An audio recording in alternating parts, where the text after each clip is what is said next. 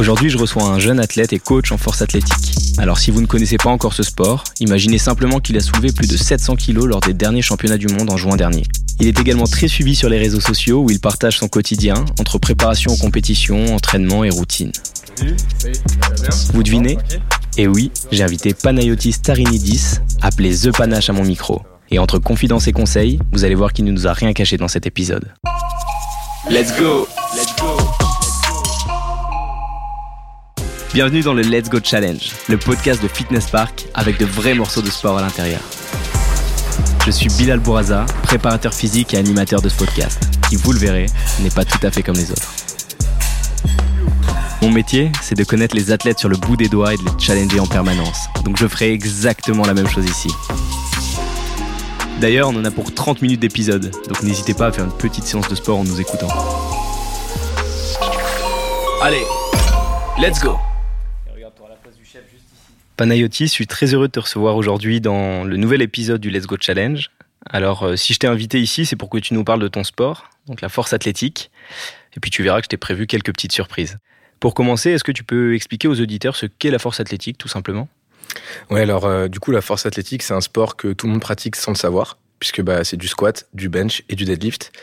Et euh, du coup, bah, c'est un sport, je pense, qui est très, très, très pratiqué dans les salles commerciales du monde entier. Et donc, en gros, force athlétique et powerlifting, c'est un peu des termes qu'on utilise de façon euh, ils s'emboîtent l'un dans l'autre. C'est pas tout à fait pareil, mais en gros, voilà. En ce moment, on dit euh, je suis en power pour je fais du powerlifting. Ok, bon, on va rentrer un petit peu dans le détail, mais juste pour juste pour expliquer un petit peu mieux aux auditeurs, effectivement, powerlifting dans la tête de beaucoup de gens, c'est la même chose que la force athlétique. Est-ce que tu peux nous expliquer de manière très simple la différence qu'il existe entre les deux? Alors, en gros, la différence, elle existe que au niveau euh, français, parce que la Fédération internationale, ça n'a pas utilisé euh, la même terminologie. Powerlifting, c'est la force athlétique avec un équipement spécifique qui va t'aider à rajouter des kilos au squat, au bench, au deadlift. Et force athlétique, c'est le sport que tout le monde pratique plus ou moins, donc à savoir le squat, le bench, le deadlift, euh, juste toi en fait sans combinaison spéciale. Donc c'est pas tout à fait le même sport. Et donc en gros powerlifting c'est le sport avec combi et force athlétique c'est le sport raw comme on dit, donc en gros sans combi. J'aimerais qu'on parle un petit peu de ton enfance et que tu nous expliques un petit peu euh, ton parcours. Est-ce que tu peux nous dire où tu as grandi? Ouais, alors euh, j'ai grandi une partie de mon enfance euh, dans le sud, à Bordeaux, et une autre partie à Paris, principalement dans le 95, dans le Val d'Oise. Mes parents m'ont mis au sport euh, depuis que je suis gamin. J'ai fait euh, tous les centres aérés, tous les trucs, tous les machins. J'adorais ça, le sport, euh, depuis que j'étais tout petit. Plutôt sport d'équipe, genre basket. J'étais un énorme fan de basket, de Kobe Bryant, de... Après, quand tu fais 1m69, euh, là aujourd'hui, donc à l'époque c'est encore plus petit, c'est dur d'être un très bon basketteur, mais je kiffais ça, j'aimais bien jouer au basket. Après, j'ai aussi eu beaucoup de, de judo. mes parents c'était surtout ma mère, elle était en mode faut que tu saches te défendre et tout, donc euh, tu vas faire un, art martial. Donc je fais du judo pendant beaucoup beaucoup d'années. Et après bah voilà, euh, en grandissant, j'ai découvert euh, les jeux vidéo. Et du coup, les jeux vidéo m'ont un peu éloigné de, de cette culture sport que j'avais vraiment toute mon enfance en grandissant. Ok, si tu devais retenir un moment clé, un souvenir de sport à cet âge-là, entre l'enfance et l'adolescence, ce serait lequel? J'avais une bête noire au judo. Genre, c'était le gars où à chaque fois que j'étais contre lui, je perdais. Mais genre tout le temps. Et je battais des gars qui le battaient, mais genre bien, mais contre lui, je perdais tout le temps. Et euh, du coup, il y a un jour, une fois, où je l'ai battu euh, en compétition, et bah je me rappelle encore. Déjà à ce moment-là, j'avais ce truc un peu de, euh, de défaite et de, de contre l'adversité. Et ouais, donc j'ai ce souvenir-là du jour où j'ai battu ce mec-là en compète, et j'étais trop content. J'aimerais qu'on parle un petit peu de ton début en salle de sport, parce que c'est une période qui a été assez assez intéressante, parce que c'est à partir de là que tu as que tu as découvert, j'imagine, ces mouvements de force athlétique. Mhm. À quel moment tu as commencé à t'intéresser au sport en salle? À 17 ans, comme j'ai dit, je, je m'étais éloigné des, de la culture sport, on va dire, et j'étais vraiment dans les jeux vidéo, etc. Donc forcément, euh, une hygiène de vie beaucoup moins euh, propice. et du coup, j'ai beaucoup perdu de poids. Donc de base, je suis pas très gros, on va dire. J'étais plutôt maigre, plus jeune. Et euh, du coup, à 17 ans, je faisais 40 euh, et quelques kilos, 48 kilos, je crois, de mémoire, un truc comme ça. Et du coup, bah, un garçon de 17 ans qui fait 40 kilos euh, à la fac et tout, ou, ou au lycée, c'est, enfin, c'est pas vraiment le standard auquel on s'attend. C'est ça qui m'a donné envie de me remettre au sport. C'est que bah, j'étais pas trop à l'aise dans ma peau, dans mon corps. Le début de ma pratique sportive, musculation, c'était du coup dans ma chambre, bah, grâce à l'équipement que mon père m'avait acheté. Et donc, je crois que je me suis entraîné peut-être un an, un an et demi comme ça. Chez moi, dans ma chambre, je mettais des vidéos motivation, je mettais des, trucs où ça criait dans tous les sens et je, m'imaginais là-bas. Et après, bah, une fois que j'étais un peu plus à l'aise dans mon corps, dans ma peau, que j'avais plus confiance en moi, bah, c'est là où j'ai commencé du coup à m'inscrire en salle commerciale. Ok, très bien. Et à ce moment-là, tes objectifs, donc ils étaient plus de l'ordre du, du, mieux-être et, euh, et, un petit peu voilà rétablir cette image de ton corps, de ton physique. À ce moment-là, c'était. Ouais, c'était ça. En fait, quand j'étais jeune, je me rendais pas forcément compte que j'étais très maigre, que j'avais des bras tout fins. Mais euh, bah évidemment, euh, quand on grandit avec la puberté, etc., c'est des choses auxquelles on commence un peu à s'intéresser. Notre rapport à notre corps, notre rapport aux autres, etc. Je voulais être mieux dans mon corps, avoir un meilleur physique dès le début, j'avais un carnet où je notais toutes les perfs que je faisais, tu vois. Donc en vrai, je m'entraînais parce que j'aimais bien le côté physique, mais aussi j'aimais beaucoup euh, déjà un peu voir un peu cette, idée de progression, tu vois. Genre j'étais là en mode ok, dans six semaines, faut que je fasse telle barre au développé couché. Mais c'est vrai qu'à la base, ce qui m'intéressait surtout quand j'ai commencé à m'entraîner, c'était le physique. Est-ce que ça a commencé à être un enjeu principal pour toi la nutrition à partir du moment où euh, finalement ton entraînement commençait à devenir finalement assez cohérent euh, Carrément. Alors, je pense que c'est important de ne pas utiliser des termes euh, comme ça faciles. Je pense pas que j'étais anorexique à proprement parler. Euh, parce que bah voilà c'est vraiment une condition spécifique l'anorexie et je pense pas être que j'étais anorexique avec cette époque-là mais j'avais quand même des petits signes où j'avais pas un rapport sain avec la nourriture plus jeune, en fait, mes parents s'inquiétaient beaucoup pour moi parce que bah, j'étais très maigre, etc. Ils me forçaient un petit peu à manger. Et du coup, bah, moi, un peu par esprit contradictoire, je voulais pas manger. Et en fait, bah, la, la muscu m'a donné, ça m'a donné envie de manger, en fait, tout simplement. Euh, j'avais pas besoin de me forcer, juste j'avais faim. Et euh, du coup, quand j'ai commencé à faire euh, attention à la muscu, bah évidemment, je regardais des vidéos, des vlogs, euh, je lisais des articles, etc. Et puis après, je me suis dit, ok, bah let's go, euh, tant qu'à faire, j'ai faim, bah autant utiliser un peu tous ces concepts, tous ces principes que je peux retrouver à droite à gauche. Donc tu découvres ensuite la force athlétique, ou powerlifting. Donc les performances sont de plus en plus au rendez-vous. À quel moment tu te rends compte qu'il y a une carte à jouer finalement? Bah en fait, comme je t'ai dit, dès le début, je, je kiffais ça, tu vois, faire euh, du lourd, euh, me challenger, etc. Je commence un peu à me développer et en fait, euh, je me rappelle, il y a eu une transition parce qu'avant, j'étais dans une salle commerciale, genre de ma ville, un truc tranquille. Après, j'ai déménagé et du coup, là, je suis arrivé dans un gros fitness park. tu vois, c'est facile d'être entre guillemets le plus fort de la salle commerciale de sa petite ville. C'est le plus dur d'être le plus fort d'un gros fitness park où, en plus, là, moi où j'étais, il y avait quand même de sacrés euh, spécimens, tu vois. Euh, et du coup, je m'entraînais. Et puis, euh, il y a des gars qui venaient me voir qui disaient Putain, c'est toi qui, toi qui viens de soulever ça, t'es balèze et tout. Et j'étais en mode Bah, non, c'est pas. Enfin, tranquille, quoi. Et en fait, ça arrive une fois, deux fois, trois fois, six fois. Je me suis dit, ah, mais en fait, bah, peut-être que je suis, je suis un peu plus fort que la moyenne, tu vois, puisque, bah, il y a quand même pas mal de personnes, en plus des gars très balèzes, qui viennent me voir pour me dire, c'est toi qui soulèves tout ça, moi, j'y arriverai pas.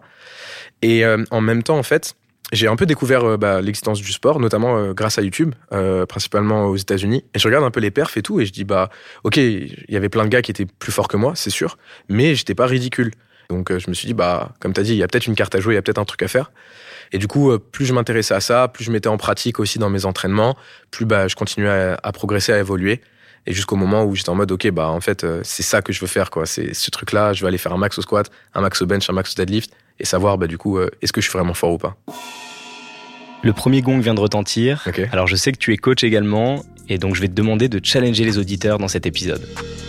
là, je vais te demander de te mettre en place comme si tu étais euh, à l'entraînement ou, en compétition, donc sur ton mouvement développé couché. Donc on aimerait euh, voilà, connaître un petit peu tes, conseils, tes habitudes sur, euh, sur un placement type sur un banc de développé couché. Ok. Première étape très importante pour moi, c'est vraiment de se placer au bout du banc. Ne commencez pas en vous mettant directement sous la barre commencez loin de la barre, comme ça en fait vous avez euh, de l'espace pour créer la position que vous voulez. Donc je m'allonge sur le banc. À partir de là, vu que je suis vraiment très bas, très, loin de la barre, je peux pas attraper la barre. Donc qu'est-ce que je vais faire? Je vais reculer jusqu'à arriver sous la barre. Et comment est-ce que je recule? Comme on a dit, je pousse avec mes jambes dans le sol pour glisser vers la barre. Donc je pousse, ok. Là, je suis à peu près au niveau de la barre. Mes pieds sont un peu loin de moi. Donc qu'est-ce que je vais faire? Je vais ramener mes pieds au niveau de mes hanches, plus ou moins. Et là, je vais faire le placement au niveau de mes épaules. Donc le placement, c'est quoi? C'est on met les épaules en arrière et en bas. Et maintenant, seulement au moment où mes épaules sont en place, là, je vais pouvoir décrocher la barre. Et à partir de là, bah, on déroule le mouvement tout simple. Pousser avec les jambes. On gonfle la cage thoracique. On garde les épaules ancrées dans le banc.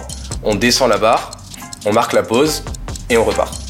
Alors le conseil que je pourrais donner pour euh, d'un point de vue un peu plus optimisé, c'est de tester la prise euh, large. Euh, parce que très souvent en développé couché, les gens font de la prise anatomique et je pense que c'est très bien pour un débutant dans un premier temps. Mais l'objectif, c'est l'optimisation du mouvement. Quand j'ai une prise large, mes coudes ils sont quasiment au niveau de mon buste ou de mon torse et donc du coup ça permet de, de beaucoup optimiser ce placement-là. Est-ce que tu peux nous parler maintenant de ton premier souvenir marquant en compétition? Ma première compète, je me rappelle d'un truc euh, de façon vraiment très vive. En fait, à l'époque, en power, c'était vraiment un tout, tout, tout petit milieu. Donc, tout le monde connaissait plus ou moins tout le monde, tout le monde savait qui faisait euh, quelle perf, à quelle compète, etc. Et du coup, bah, moi, j'arrive, première compète, personne ne me connaît, du coup, puisque c'est ma première compète. Et euh, bon, j'ai fait des perfs. Alors, en vrai, de mémoire, je crois que j'avais fait 170 au squat, 175, un truc comme ça, 120 au bench et peut-être 200 ou 205 au terre, euh, au deadlift. Donc, euh, du coup, bah, c'est des bonnes perfs, je pense, pour un débutant, mais c'est pas incroyable, notamment avec les standards d'aujourd'hui. Et, euh, et à l'époque, je me rappelle, après la compète, mais toute la salle est venue me voir en mode, oh, t'es trop fort, c'est incroyable ce que t'as fait, t'es trop fort, t'es trop fort. Et du coup, bah, tu vois, ça a un peu confirmé cette idée que j'avais en mode, ah, je suis fait pour ce sport. Et du coup, je me dis, bah, si jamais le mois d'à l'époque avait commencé le power cette année, mais bah, en fait, j'aurais même pas le niveau national. Alors qu'à l'époque, le niveau national, je l'ai euh, atomisé. Je crois que j'ai fait genre 60 kilos au-dessus du niveau national. Donc tu vois, c'est vraiment la preuve que euh, le timing avec lequel tu te lances dans un sport, c'est important. Parce que bah, à l'époque, entre guillemets, tout le monde était en mode, oh, c'est entre guillemets l'enfant de la prophétie, tu vois. Et euh, aujourd'hui, j'aurais été un gars parmi euh, 10 000 autres gars qui ont fait ces performances-là. Donc, mais ouais, le fait que toute la salle vienne me voir, des, des gens qui connaissent en plus le, le sport, qui me disaient ah, t'es chaud, t'es chaud, t'es chaud, ça m'avait, ça m'avait fait plaisir. D'être validé par ses pairs, c'est sûr Ouais, que ça, ça ouais. n'a pas de prix à ce moment-là. Donc on va, on va rester un petit peu dans ce, dans ce côté performance. En 2021, tu as absolument tout gagné, si je dis Mm. pas de bêtises. Donc euh, championnat de France, championnat d'Europe, championnat du monde. Ouais. Euh, est-ce que tu étais dans le même état d'esprit euh, dans chacun de ces championnats finalement, ou est-ce que c'était bah, forcément euh, euh, une sensibilité différente en fonction du type de compétition dans laquelle tu allais concourir? Alors, ce qui est un peu bizarre, c'est que le planning des compétitions, il est, il est un peu bizarre. du coup, euh, la première compète, c'était les championnats de France. Le premier championnat de France que j'ai gagné, c'était cette année-là. Donc, en gros, jusque-là, j'avais jamais gagné les championnats de France. Après, voilà, je vais, je vais pas faire le mec, il y avait pas vraiment de suspense. Euh, J'étais 60, 70 kilos devant le deuxième. 60, 70 kilos, c'est quand même une avance euh, assez considérable. Donc, je m'attendais à gagner, mais c'est une chose de s'attendre à gagner, c'est une autre chose de le faire. Donc, j'étais trop content. Et en fait, direct après les France, il n'y a pas les championnats d'Europe, c'est d'abord les championnats du monde. Du coup, ça c'était un peu bizarre parce que bah tu passes de France à monde direct, donc t'as pas le palier euh, intermédiaire Europe. Évidemment, tout le monde sait que bah les Américains, euh, peu importe le sport, peu importe le domaine, ils sont chauds. Et évidemment, euh, c'est le cas aussi en, power. Donc du coup, tu passes direct dans le grand bain. Et je me rappelle à l'époque, j'avais un truc où je me voyais pas gagner. Et donc le jour de la compète, donc je fais mon deuxième essai au soulevé terre, je réussis la barre, et les coachs de l'équipe de France décident de ne pas me dire si j'ai gagné ou pas avant mon troisième essai. Donc en gros, j'arrive sur le, troisième essai et je sais pas si j'ai gagné, je sais pas si je suis deuxième ou quoi. Et ils me disent bah on a besoin de cette barre, faut que tu tires cette barre. Let's go, c'est parti, c'est maintenant. Donc bah j'y vais, je tire et genre je verrouille la barre et au moment où je la verrouille, je la lâche. Ma main qui s'ouvre, donc je, je lâche la barre. Et en compète, on n'a pas droit de lâcher la barre. Il faut la reposer après que l'arbitre ait dit bah c'est bon, tu peux reposer la barre. Là, je suis, je suis détruit dans ma tête à ce moment-là. Je dis, bah, s'ils m'ont dit qu'il y avait besoin de cette barre, c'est que j'ai pas gagné. Et donc, bah, là, je viens de rater, quoi. Donc, je, je suis pas champion du monde. Je me rappelle, je suis dégoûté et du coup, je sors de la plateforme. Et euh, bah, du coup, le coach euh, équipe de France, euh, il me dit, bah, non, c'est bon, en fait, t'as gagné. Et je dis, pourquoi tu me l'as pas dit avant? Il me dit, non, parce que je voulais que t'ailles tirer comme si ta vie en dépendait, en fait. Et du coup, ouais, j'ai pleuré. Genre, je me rappelle toutes les larmes de mon corps à ce moment-là. J'étais en mode, toutes ces années de- d'efforts, de, sacrifices pour euh, ce moment-là. Et, euh, et ouais, c'était spécial. Et du coup, bah, en fait, après tout ça, c'est les championnats d'Europe. Donc là, quand j'arrive aux championnats d'Europe, je suis plus, euh, entre guillemets, juste champion de France. Je suis champion de France, champion du monde. Donc dans ma tête, je suis en mode, bah, enfin, voilà, Quand t'es champion du monde, c'est logique que tu sois champion d'Europe. Bah, pas du tout. parce que ça a été un énorme match très serré. Donc là, c'était le même scénario que les championnats du monde. Je fais mes deux barres, j'ai réussi. Et la troisième, on me dit, t'as besoin de cette barre. Sauf que là, cette fois, bon, j'ai regardé le tableau des scores. Donc, euh, pour me dire, euh, comme ça, je sais si j'ai besoin de la barre ou pas. Et effectivement, si je rate cette barre, bah, je suis euh, vice-champion d'Europe. Donc, je fais deuxième après avoir été champion du monde. Et du coup, bah, troisième barre, là, j'ai, je l'ai tirée, je l'ai pas lâchée. En fait, chacune de ces victoires, elle a été complètement différente, tu vois. La première, elle avait pas énormément d'enjeux, mais elle avait de la signification pour moi. Parce que, bah, c'était mon premier titre. bah, tu peux dire, je suis champion de France. Après, deuxième, bah, championnat du monde. Enfin, voilà, quoi. C'est le Graal pour euh, tous les sports qui sont pas olympiques. C'est le truc le plus haut que tu peux obtenir. Donc, euh, trop stylé. Et championnat d'Europe, j'ai kiffé parce que c'était une grosse, grosse rivalité. Et euh, du coup, euh, ouais, chacune de ces victoires, elle a été un peu spéciale et différente à chaque fois. Donc tu aimes bien forcément gagner quand, quand c'est difficile, quand il y a de l'adversité. J'ai cru comprendre que l'année qui a suivi, donc l'année 2022, ça a été, ça a été quelque peu compliqué. Est-ce que tu peux nous en parler un petit peu? Ouais, tu sais, il y a ce truc où quand t'es arrivé en haut, tu peux que redescendre. Bah, 2022, ça a été cette année-là pour moi. donc j'ai commencé avec une blessure à la clavicule. Donc bah forfait des championnats de France, bah défaite, j'ai perdu mon titre. Juste après, c'est les championnats du monde, comme on a dit au niveau de l'ordre. À ce moment-là, euh, j'ai vécu des choses très difficiles personnelles euh, par rapport à mon père qui est tombé malade. Et euh, ça m'a beaucoup, beaucoup, beaucoup impacté. je m'entraînais pas pour m'entraîner, pour devenir plus fort, je m'entraînais bah, pour me faire mal. Je m'entraînais parce que j'avais besoin d'extérioriser ce que je ressentais au fond de moi par rapport à cette situation. Et du coup, bah, quand tu mets ton corps à rude épreuve pendant des semaines et des semaines, bah, au bout d'un moment, il te le fait payer. Et du coup, j'ai eu une autre blessure. Donc, j'avais et la clavicule et je me suis bloqué le dos, genre pareil, huit jours de la compète. Sauf que bah, tu vois, j'y vais, je peux pas abandonner. Donc euh, voyage en Afrique du Sud et tout. J'arrive là-bas, chope le Covid. Donc euh, c'est de, tu vois, de mieux en mieux. Euh, et du coup, je fais bah, je fais ma compète jusqu'au bout. Sauf que bah évidemment, blessé, Covid, pas en forme, bah je me fais battre et je crois que je fais cinquième au championnat du monde. Donc je passe de champion du monde à cinquième mondial, grosse défaite. Et je me dis, bon, c'est pas grave, euh, je peux me rattraper, dernière compète de l'année, championnat d'Europe, c'est bon, c'est parti, c'est mon moment, je prouve à tout le monde que c'était une erreur, etc., etc. Et je me fais disqualifier au squat, au championnat d'Europe. Il y a des règles à respecter.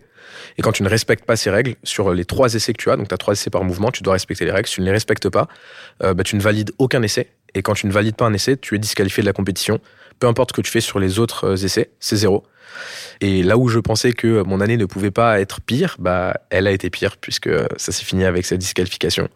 Et donc, bah, 2021, j'ai tout gagné. 2021, j'ai absolument tout perdu. Ok. Alors, est-ce que tu peux nous parler maintenant de ton mindset aujourd'hui? Est-ce que tu as pu renverser la tendance par rapport à l'année dernière ou, c'est en bonne voie? Bah écoute, euh, oui, plus ou moins, parce que bah, Là, je suis un peu en mode, euh, dans ma tête, c'est, je suis Thanos, tu vois, genre, euh, je vais récupérer tout, je vais me venger. Et euh, du coup, bah, j'ai récupéré le titre de champion du monde en juin, le titre de champion de France en septembre récemment.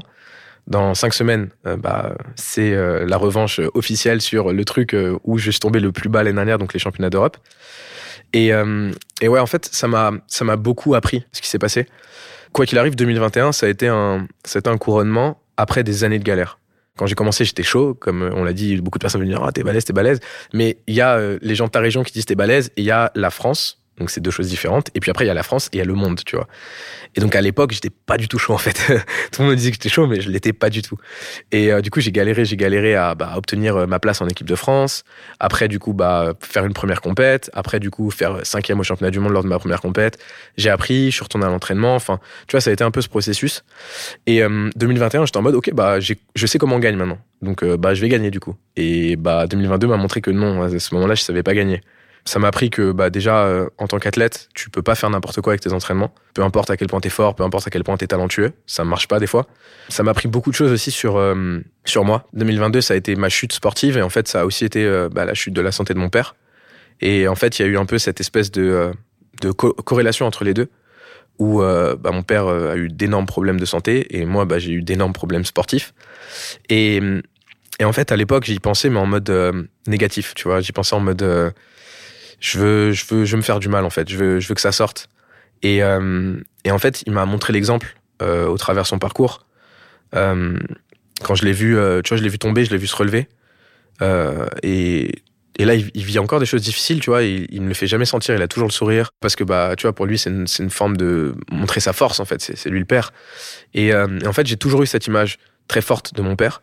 Je pense l'avoir vu faillir comme ça l'année précédente. Et malgré tout, euh, tu vois, il, a, il, est resté noble, il est resté fier, la tête haute. Je me suis dit, attends, tu peux pas, tu peux pas avoir un exemple comme ça et pas, pas reproduire cet exemple, tu vois. Du coup, 2023, j'étais en mode, euh, c'est bon, tu vois, j'ai appris, j'ai un exemple, je sais euh, vers, vers où je dois me diriger pour récupérer ce que j'ai perdu. Et ouais, j'étais en mode, je vais gagner pour toi, celle-là, papa. Et du coup, bah, ça s'est fait, donc ça, c'était assez cool. Et je pense que 2021, j'ai gagné, mais je savais pas vraiment gagner. Et je pense que 2023, un, je sais gagner, et deux, bah, j'ai appris à perdre. Je sais qu'il m'arrivera rien. Le deuxième gong vient de retentir à l'instant, donc je t'invite à me suivre, on va se replacer juste derrière et on, va parler du squat. Maintenant, euh, j'aimerais de la même manière que tu nous parles du squat et que tu parles euh, plus précisément à, des débutants mmh. euh, qui, qui, pourraient, qui pourraient nous écouter sur voilà, comment, comment je réalise un squat de la meilleure des manières possibles. Alors, tout le monde sait ce que c'est un squat. Pour moi, il y a un truc qui est vraiment fondamental, central, c'est euh, le gainage. Euh, ce que je propose euh, aux auditeurs, c'est qu'ils le fassent en même temps que moi. Donc en fait, vous allez mettre vos doigts au niveau de vos obliques et vous allez relâcher votre ventre. Donc l'objectif, c'est que vos doigts soient capables de s'enfoncer dans vos obliques. Une fois que vous êtes là, vous allez expirer avec la bouche lentement et normalement vos doigts vont continuer à s'enfoncer dans votre, dans votre ventre. Donc quand on met enfonce, on enfonce, on souffle. Une fois qu'on a fait ça, en fait, on a créé de l'espace. Maintenant qu'on a créé cet espace, ce qu'on va faire, c'est qu'on va combler l'espace. Et pour ce faire, vous allez respirer par le ventre de la même façon que vous avez détendu votre ventre, vous allez le regonfler. Et normalement, si vous le faites bien, vos doigts vont sortir directement de vos obliques et ça va être vraiment une surface très rigide. Donc on refait, on souffle, grosse inspiration par la bouche, on gonfle le ventre et on bloque. Et si vous faites ça, bah, vous savez faire un gainage. Et maintenant, avant chaque répétition au squat, il faut que vous fassiez ce phénomène, ce principe qu'on appelle du coup le bracing en anglais. Euh, et donc, qu'est-ce que ça va permettre? Ça va permettre un meilleur engagement de vos abdominaux, ça va permettre une meilleure position de votre dos. Et donc, du coup, forcément, vous avez aussi un meilleur lien entre le bas de votre corps, donc euh, les jambes, et le haut de votre corps, donc l'endroit où se euh, pose la barre au squat. Et donc, si vous avez un meilleur lien, vous avez plus de force, moins de risque de blessure. Et donc, maintenant, vous savez faire un squat. Donc on va parler un petit peu de, ton rapport euh, vie privée, vie, euh, vie professionnelle, un petit peu euh, comment tu organises ton quotidien, tes journées, etc. donc j'ai vu, notamment sur tes réseaux, que tu avais un rythme relativement effréné. Euh, tu es également très actif d'ailleurs sur les réseaux sociaux, tu partages pas mal de conseils, donc bien évidemment en lien avec la force athlétique, mais également les coulisses de ta préparation, et ça c'est c'est hyper intéressant et j'invite d'ailleurs les auditeurs à aller suivre euh, ce que tu proposes parce que c'est super cool. Comment est-ce que tu arrives à t'organiser finalement entre bah, la gestion des réseaux sociaux qui devient, je pense, une, une activité à part entière et tes entraînements?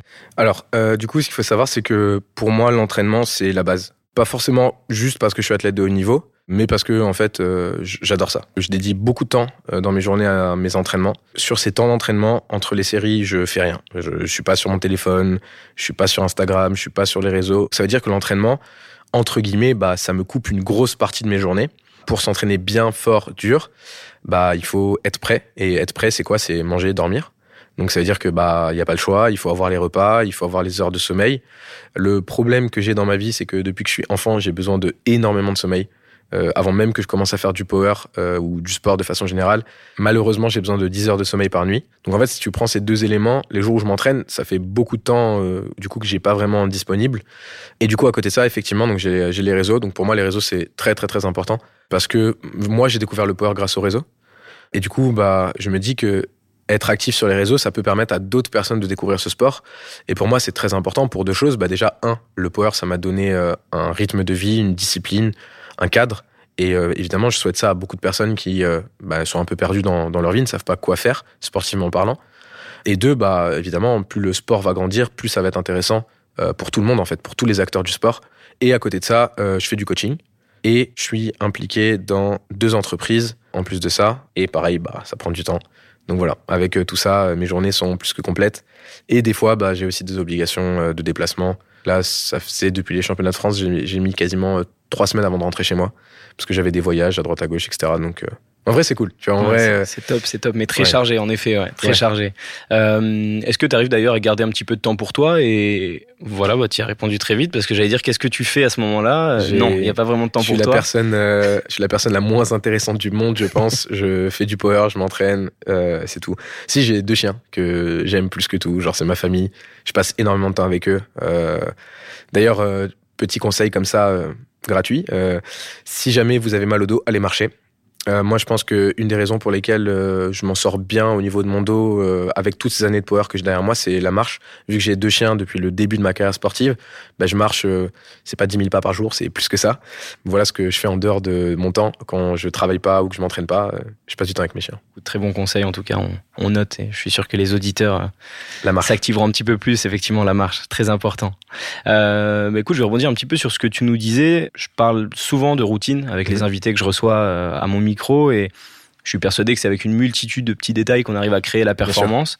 Est-ce que tu te complémentes aussi euh, en plus euh, dans, dans, le cadre de tes performances ou est-ce que voilà les compléments c'est un petit peu c'est du plus pour toi? Alors moi j'ai vu deux énormes différences euh, sur mes entraînements ou mon rendu physique quand je fais attention à mon apport en protéines et quand je fais pas trop attention à mon apport en protéines.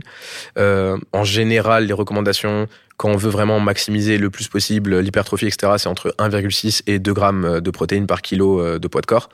Et les fois où je suis en dessous, je le, sens, que ce soit au niveau de ma récup, que ce soit au niveau euh, du rendu physique. Alors évidemment, c'est pas parce que pendant un ou deux jours on a moins de protéines que ça se voit direct, mais, euh, après il y a quand même l'effet un peu, euh, placebo, nocebo, etc. De mon point de vue, avec mon rythme de vie, c'est vraiment dur d'avoir un apport suffisant en protéines sans supplémentation en, en whey. Donc évidemment, je prends de la whey. Et pour moi, l'autre complément qui est vraiment indispensable en power, c'est un pré-workout. Pourquoi? Parce que ma logique, c'est la suivante. Si jamais le pré-workout te permet d'être 1 à 2% plus performant, sur 4 entraînements, 5 entraînements par semaine, sur 52 semaines à l'année, à quel point est-ce que tu es plus performant grâce à ce 1 petit pourcent ou 2 petits pourcents de boost. Et je te rejoins tout à fait sur ce que tu as dit. La performance, c'est pas euh, un truc euh, qui fait le truc du jour au lendemain. C'est plein de petits détails mis bout à bout pendant un certain temps qui vont créer une explosion, en fait. Donc, on rappelle aux auditeurs que le, voilà, les, compléments alimentaires et les, les pré-workouts ne sont pas, bien que ça augmente les performances quelque part, ce ne sont pas des produits dopants. Bien sûr. On peut voir sur tes réseaux que tu partages assez librement d'ailleurs tes tests, euh, tes tests antidopage qui sont réalisés dans le cadre de tes compétitions. Mm. Pourquoi pour toi c'est important d'être en quelques mots, mais d'être transparent avec ta communauté vis-à-vis du dopage Je sais qu'il y a certaines personnes qui regardent euh, ce que je fais en se disant ah, si un jour je pouvais avoir le niveau de ce gars-là, euh, ce serait stylé, euh, je serais, un, bon athlète. Et du coup, bah, je veux montrer aux gens, écoutez, voilà, ceux évidemment qui sont ouverts d'esprit, parce qu'il y en a qui sont fermés d'esprit, quoi qu'il arrive, tu peux pas être fort sans être dopé, etc. Bon, bah là, ces personnes-là, je peux rien faire pour eux, malheureusement. Par contre, les personnes qui se posent des questions légitimes et honnêtes, bah, je peux leur dire, écoutez, voilà, moi j'ai 10 contrôles antidopage cette année. Je pense que c'est quand même une bonne preuve euh, de mon euh, nati status, tu vois. Tu nous as parlé de ta volonté de boucler la boucle pour cette année. Je vais reparler de tes performances un petit peu. Mm. Euh, qu'est-ce qui te reste à aller chercher là dans, dans cinq semaines alors? Du coup, c'est dans cinq semaines, c'est les championnats d'Europe et c'est la dernière compétition de l'année 2023. Donc, du coup, ce qui me reste à chercher, bah, c'est le titre européen. Et voilà, j'aime à penser que j'ai mûri, que je suis mature, que je vais attaquer la compétition différemment, avec pas beaucoup de négativité mais j'ai une pointe de haine et de d'envie de revanche dans mon cœur que malheureusement, euh, je pense que je ne saurais, euh, je ne saurais faire disparaître au moins euh, jusqu'au jour de la compète. Et donc, ouais, l'objectif c'est boucler 2023 sur la victoire et bah, du coup récupérer tous les titres. Et là-dessus, le troisième gong vient de retentir, donc je t'invite à, à te mettre en place juste derrière. Ok, donc on va parler maintenant du, du soulevé de terre, troisième et dernier exercice. Euh, de la même manière comme sur les deux précédents, l'objectif c'est que tu puisses t'adresser dans un premier temps aux débutants et ensuite aux confirmés. Dans un premier temps, les débutants, quel, quel conseil tu pourrais donner sur, euh, le soulevé de terre Alors, comme au squat, le gainage, le bracing, c'est fondamental. Donc, apprendre à gainer, je vais pas réexpliquer parce que bah, c'est le même conseil, hein, tout simplement. Mais du coup, si j'en rajoute un deuxième, euh, du coup, ce serait de ne pas confondre squat et deadlift. Euh, ça, c'est quelque chose euh, malheureusement d'assez commun chez les débutants. Parce que tu sais, on a cette idée de ouais, il faut avoir le dos complètement droit, etc. Et oui, il faut avoir le dos droit, mais euh, le mouvement au soulevé terre, c'est un mouvement de hanche. Et donc ça veut dire que si tu as le dos complètement droit, qu'est-ce que tu vas faire? Tu vas faire une grosse flexion de genou et donc tu vas t'asseoir sur ton soulevé terre. Et dans cette position, bah, avec une barre légère, je peux le faire. Avec 40 kg, tu vois, bah, je vais le faire. Je peux m'asseoir et là je tire la barre et la barre elle décolle et c'est ok.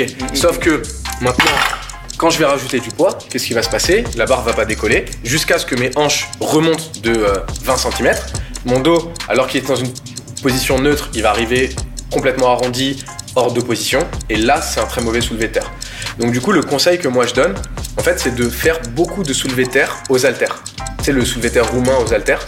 Pourquoi? Parce que tu, tu t'assois pas. Qu'est-ce que tu fais? Tu fais une flexion de hanche en gardant du coup euh, une très légère flexion au niveau des genoux et en n'ayant pas du coup les genoux qui avancent comme sur un squat. C'est ce qu'on voit beaucoup d'ailleurs en salle de sport et c'est souvent, souvent le, un, des, un des problèmes en tout cas, et, un des, et un des facteurs d'éventuelles blessures. Pour les initiés maintenant, pour des personnes confirmées, est-ce que tu aurais un tips en particulier à partager? Alors du coup, ce serait apprendre à tirer ce qu'on appelle le slack. Donc en fait, le slack, c'est quoi? C'est euh, tirer un peu, entre guillemets, sur l'inertie de la barre. Donc en fait, là, sans me servir de mes jambes, en, juste en mettant en place et en contractant euh, mon dos, principalement mon grand dorsal, la barre doit décoller du sol. Donc là, mes jambes ne bougent pas. Juste, j'attrape la barre, je serre mon dos